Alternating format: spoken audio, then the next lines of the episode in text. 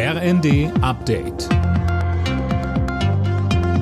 Stündlich neu. Auf den Punkt informiert. Ich bin Mia Hin. Guten Abend. Allein in Berlin sind heute mindestens 150.000 Menschen gegen Rechtsextremismus und für Demokratie in Deutschland auf die Straße gegangen. Die Veranstalter sprechen sogar von gut doppelt so vielen Teilnehmern bei der Aktion am Reichstagsgebäude. Eigentlich sollte darum eine Menschenkette gebildet werden.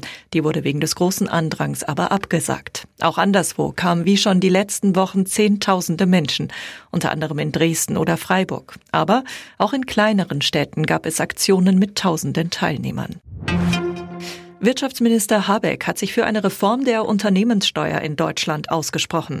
In der Summe sei die Besteuerung aktuell international nicht mehr wettbewerbsfähig genug, sagte er der Welt am Sonntag. Man müsse genau überlegen, wie Steuererleichterungen und Anreize für Investitionen finanziert werden können.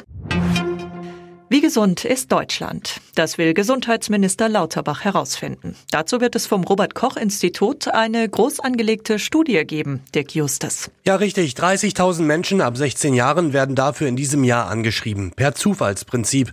Lauterbach erhofft sich davon grundlegende Erkenntnisse über den Gesundheitszustand der Deutschen.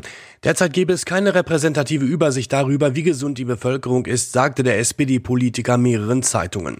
In der Studie soll zum Beispiel erfasst werden, wie viele Menschen chronisch krank sind oder täglich Schmerzen haben und ob das vom sozialen Status abhängt.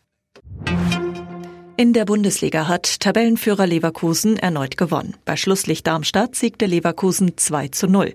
Verfolger Bayern München gewann 3 zu 1 gegen Mönchengladbach. Außerdem spielten Freiburg, Stuttgart 1 zu 3, Mainz, Bremen 0 zu 1 und Bochum, Augsburg 1 zu 1. Alle Nachrichten auf rnd.de